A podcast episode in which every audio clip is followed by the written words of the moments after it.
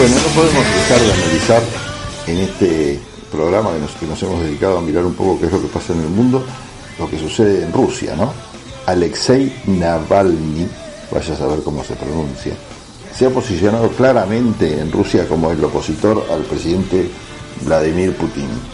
Este hombre de 44 años, recordemos que fue claramente, y así lo dicen, un laboratorio alemán, otro francés y otro sueco, envenenado con un agente neurotóxico desarrollado como arma química por la Unión Soviética durante la década de 1970.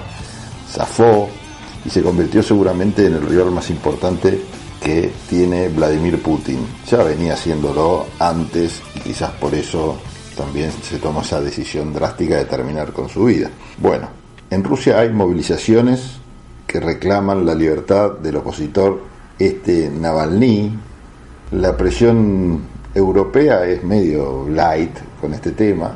Estados Unidos, de hecho, no se suma a esta postura del reclamo, o sea, se mantiene al margen, siguiendo la política que había decidido tomar el expresidente Trump.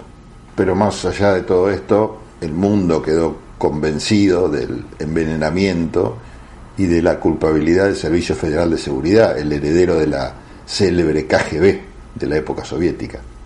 Ah, un, dato, eh, hace pocos días eh, levantó la huelga de hambre que llevaba hacía 24 días, exigía mejores tratamientos médicos adentro de la cárcel. Bueno, eh, los médicos le dijeron el mejor tratamiento era que empezara a comer pues iba a morir. Así que levantó este, la huelga de hambre. Bueno, una situación terrible, ¿no? La, la cuestión es que este tema tiene en vilo a la sociedad rusa y por eso es importante tenerlo en cuenta cuando analizamos qué está, en qué, en qué anda el país, ¿no? Porque la sociedad rusa obviamente está reclamando mayor libertad y lo que se espera es ver cuál es la respuesta del, del régimen, ¿no? Muchos esperan que resulte de todo esto mayor represión y menor tolerancia aún frente al disenso, ¿no? Pero bueno, esto es pura futurología. Estamos analizando cómo están los países, no cómo van a estar, que eso es muy difícil de saber y hablábamos de la postura de la Unión Europea frente a todos estos hechos. Y bueno, fueron parecidos, por ejemplo, a las posturas que tomaron cuando se realizó la anexión de Crimea en, Ucrania, o cuando sucedió la separación de Abjasia y Osetia del Norte de Georgia, todo esto invasión de tropas rusas mediante, o también la secesión también prorrusa de Transnistria en Moldavia. Todo esto tiene en común y sumado al caso Navalny, esta suerte de prudencia o timidez por parte de la Unión Europea a la hora de pronunciarse, ¿no? No hubo sanciones por parte de la Unión Europea a Rusia, en fin, quedó ahí. Algunas protestas y no mucho más. Y esto también se explica porque dentro de la Unión Europea hay países que tienen una postura diferente a otros con respecto a Rusia. Por ejemplo, Estonia, Letonia y Lituania y Polonia se oponen a casi todo lo que haga Rusia. Otros países, por ejemplo, casi pueden ser considerados como aliados de los rusos, como el caso de Hungría. Otros quieren una relación más de igual a igual, como pasa con Francia. Y otros ven qué hacen y cuidan sus intereses, como es el caso de Alemania. Obviamente esta relación, y recién hablábamos nosotros en, el, en la entrada anterior de China, no solo ocurre con Rusia, la Unión Europea se comporta así también con China, como en el caso de Hong Kong o de los tibetanos, o con Turquía, cuando interviene en Siria o en Libia, o también se comportan igual frente a Arabia Saudita, por ejemplo, tras el asesinato hace poco de un periodista Jamal Khashoggi en Estambul. En todos casos, Europa toma distintas posiciones, obviamente discute los temas, pero parece no tomar demasiadas decisiones, por lo menos que se traduzcan en sanciones concretas.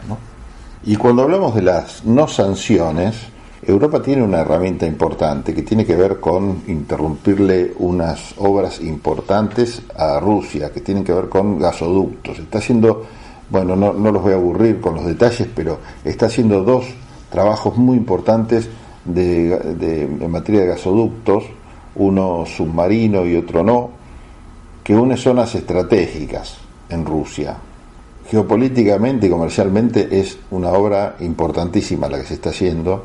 Eh, se trata de los gasoductos Nord Stream 1 y Nord Stream 2, que obviamente pasan por algunos países que son amigos de Rusia y por otros que son muy hostiles, pero nadie discute la importancia del volumen de gas que se va a transportar por estos gasoductos y todo su impacto que va a tener en Europa, en Europa Central, porque el volumen de gas ruso que va a llegar a, esos lugares es importantísimo y geopolíticamente también afecta a toda la realidad europea. ¿no? Bueno, al análisis de cualquier panorama que tenga que ver con Rusia, que obviamente el cual no queda fuera de los Estados Unidos, tenemos que ver el tema militar y el tema nuclear.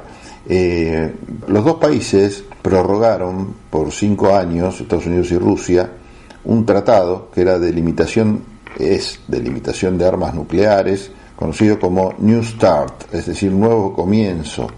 Este tratado establecía ciertos límites de ojivas nucleares, 1500 para cada país, y restringe a 800 las rampas de lanzamiento.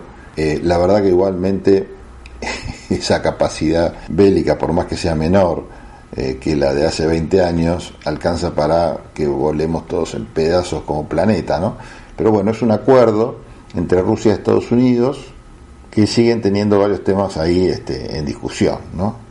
Entre otros, por ejemplo, el pirataje masivo sobre instituciones norteamericanas, los pagos a los talibanes afganos para que asesinen militares norteamericanos, la injerencia en las elecciones presidenciales de noviembre de 2020, bueno, las aventuras este, bélicas rusas en África y en Medio Oriente es otro tema que también está en la agenda de discusión de los Estados Unidos. De hecho, en África, la avanzada de Rusia se centraliza sobre Libia y sobre la República Centroafricana. Bueno, esto es lo que pasa en, África, que está haciendo lío ahí en Madagascar, en Mozambique, con paramilitares aparentemente bancados. Y bueno, y fuera de África también hay mercenarios rusos, así está denunciado, combatiendo en Siria junto a las tropas del gobierno de Bashir al-Assad los combatientes del Hezbollah libanés y los Pazdarán iraníes. Los paramilitares rusos participaron de la reconquista sobre los islamitas del Estado Islámico de la ciudad de Palmira, entre otros combates.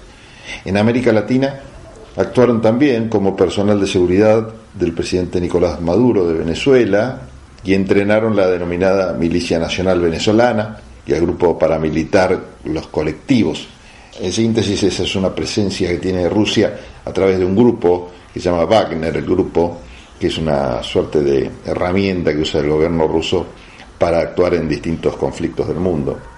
Obviamente el objetivo de, Putin, de Rusia, es tratar de eh, convertirse o, retomar esa presencia principal o ese papel importantísimo que tenía cuando era la ex Unión Soviética.